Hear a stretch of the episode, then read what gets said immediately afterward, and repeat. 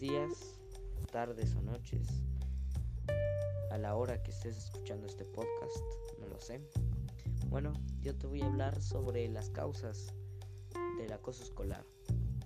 Bueno, para empezar, el acoso escolar es un tipo de agresión y violencia. Bien, em, el acoso escolar, bueno, se da en menores. Y una de las causas son los estereotipos que, que hay en las escuelas.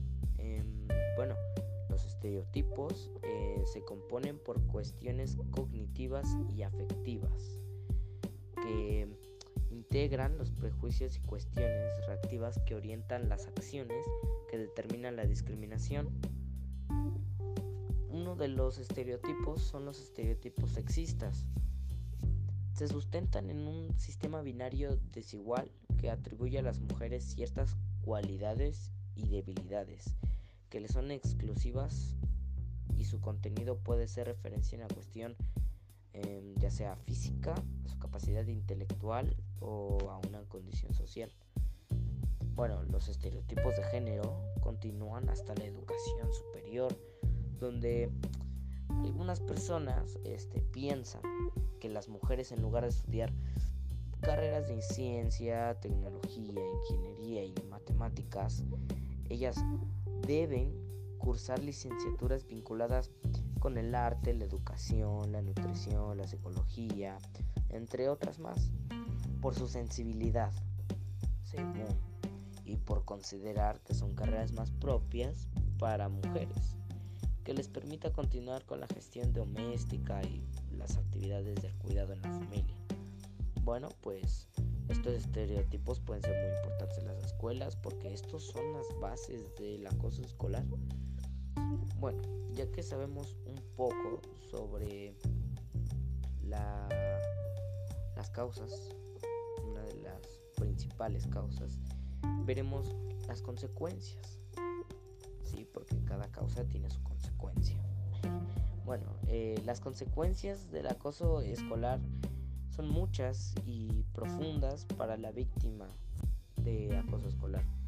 Las consecuencias se notan desde una evidente baja autoestima hasta trastornos emocionales, problemas eh, de depresión, ansiedad o, hasta pensamientos suicidas. También se suman a esta lista la pérdida de interés por las cuestiones relativas a los estudios, lo que puede desencadenar una situación de fracaso escolar, así como la aparición de trastornos fóbicos de difícil resolución. Mm, el acoso escolar, al igual que otras formas de maltrato psicológico, produce secuelas. Las víctimas del acoso escolar suelen caracterizarse por presentar constante aspecto contrariado, triste, deprimido o afligido, por faltar frecuentemente y tener miedo a clases o por tener un bajo rendimiento escolar desde el apartado físico. Estas víctimas suelen somatizar en su cuerpo sus problemas, presentando dificultad para conciliar el sueño, dolores en el estómago, el pecho, en la cabeza, náuseas y vómitos, así como llanto constante. El acoso escolar tiene diversas manifestaciones, verbal, física, psicológica, exclusión social y sexual.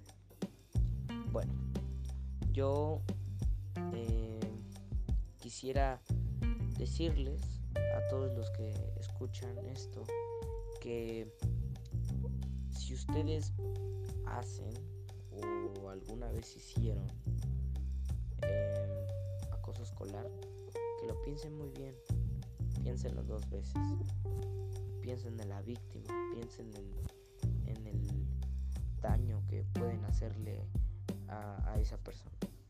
Y a las personas que también escuchan eso y saben de, una persona que sufra este tipo de, de acoso, que, que no duden en hablar, que no duden en hablar y que, que lo ayude mucho.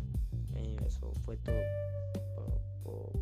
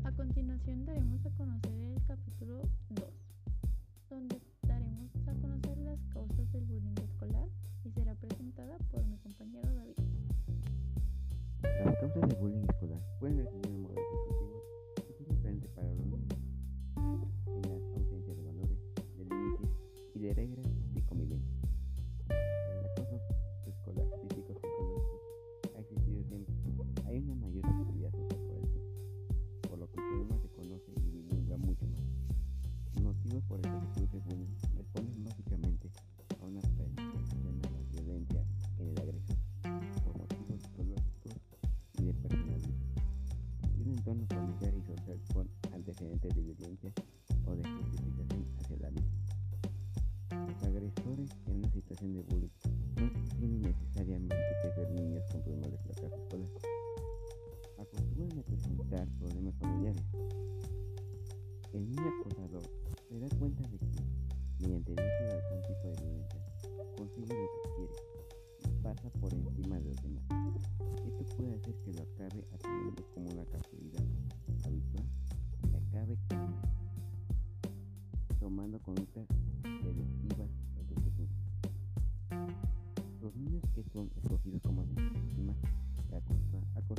no tener problemas familiares, por, lo que son retraídos a la mayoría de su entorno. Habitualmente tienen problemas de autoestima y con el bullying lo que se consigue es acentuar más su inseguridad. Vaya, vaya, pues créanme que yo no sabía el 100% todas las cosas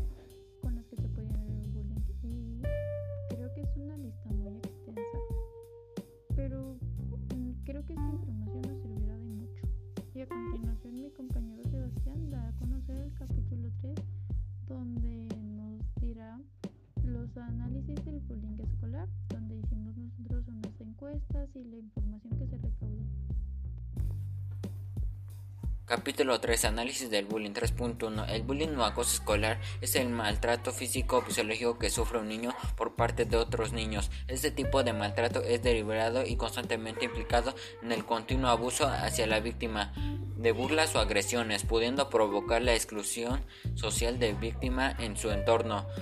Las razones por las que se llevan a cabo son poder social, destacar entre los compañeros, conseguir ser el líder a pesar de desagradar a otro compañero, situación familiar. El acosador normalmente procede de una familia sin recursos o con violencia interna.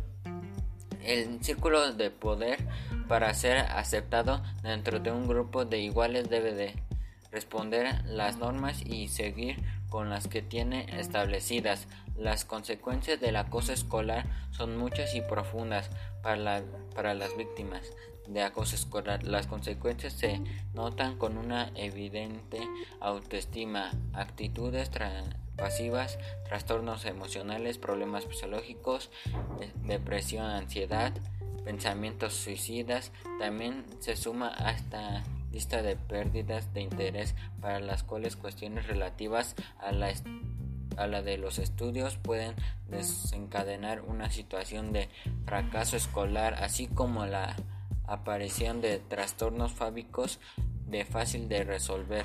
El acoso escolar, al igual que otros tipos de maltratos fisiológicos, produce secuelas biológicas, expresión de genes y mentales. Las víctimas acosadas son más vulnerables a padecer probablemente como trastornos por estrés, posteriormente depresión y trastornos del ánimo o mediante que envejecen. Pues dicho a este último capítulo 3 sobre el análisis del bullying, creo que nos queda muy claro toda la importancia de la información rescatada que obtuvimos en las encuestas sobre las consecuencias del acoso escolar, que son muchas y son muy profundas.